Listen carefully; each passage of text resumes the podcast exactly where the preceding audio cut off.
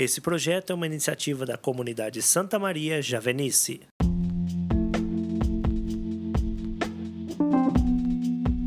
Olá, queridos irmãos e irmãs, sejam bem-vindos. Hoje é 28 de maio de 2021. Meu nome é Petri Nogueira. Hoje, junto com minha irmã de comunidade Maria Cristina, vamos refletir o Evangelho do dia.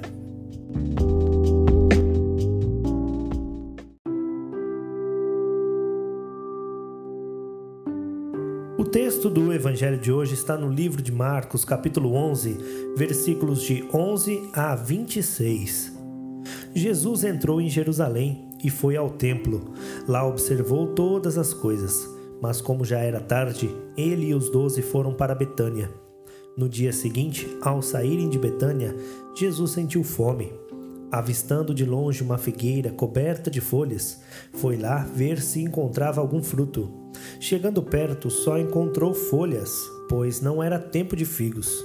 Então reagiu, dizendo à figueira: Nunca mais ninguém coma do teu fruto. Os discípulos ouviram isso. Foram então a Jerusalém.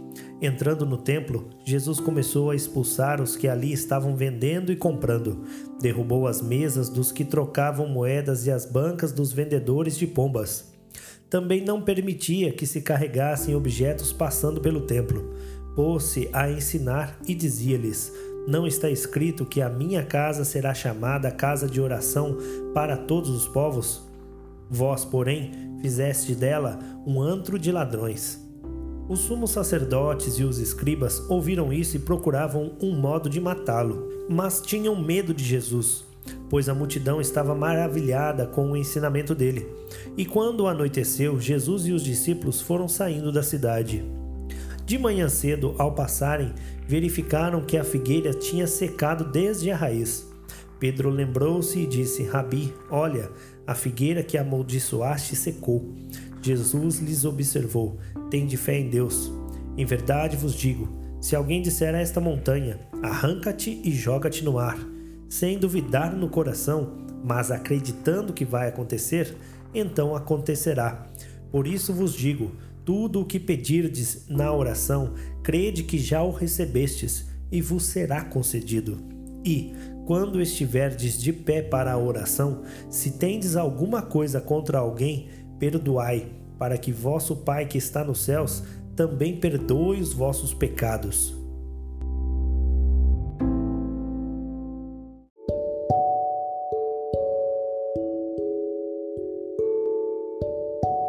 texto da reflexão de hoje foi escrito por nossa irmã de comunidade Maria Cristina. Vemos no Evangelho que Jesus vai ao templo e observa todas as coisas. Como era tarde, não pôde fazer nada, mas no dia seguinte, Jesus volta para Jerusalém e, passando por uma figueira, vai até ela para comer os frutos, pois estava com fome. Vendo que tinha só folhas, então Jesus disse que ninguém mais coma dos seus frutos. E os discípulos estavam atentos ao que Jesus dizia.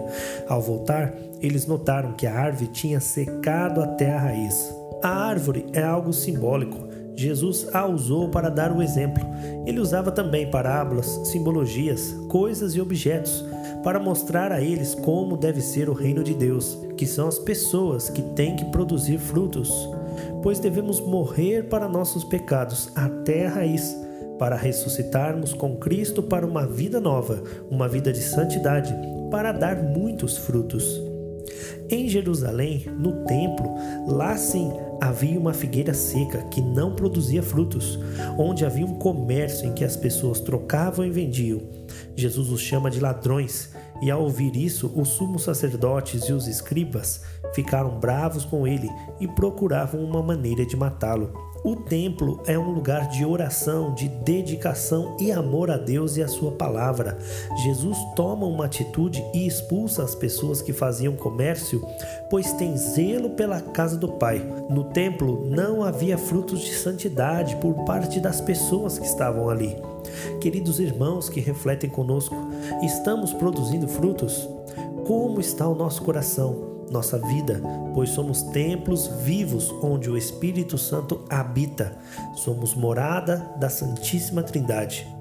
Jesus diz no final do texto: Por isso vos digo: tudo o que perdides na oração, crede que já recebestes, e vos será concedido. E quando estiverdes de pé para oração, se tendes algo contra alguém, perdoa, para que vosso Pai que está no céu também perdoe os vossos pecados. Irmãos, vamos perdoar, vamos amar e conversar. Não deixemos o sol se pôr sobre nossos ressentimentos. A palavra também diz para termos fé e tenhamos a fé para pedir o auxílio da graça do Pai, o derramamento do Espírito Santo para produzirmos frutos, para que as outras pessoas em Jesus possam dar muitos frutos de santidade também. Querido irmão, querida irmã, obrigado pelo seu tempo. Deus te abençoe e tenha um ótimo fim de semana. Até a próxima semana com as nossas reflexões. Louvado seja o nosso Senhor Jesus Cristo, para sempre seja louvado.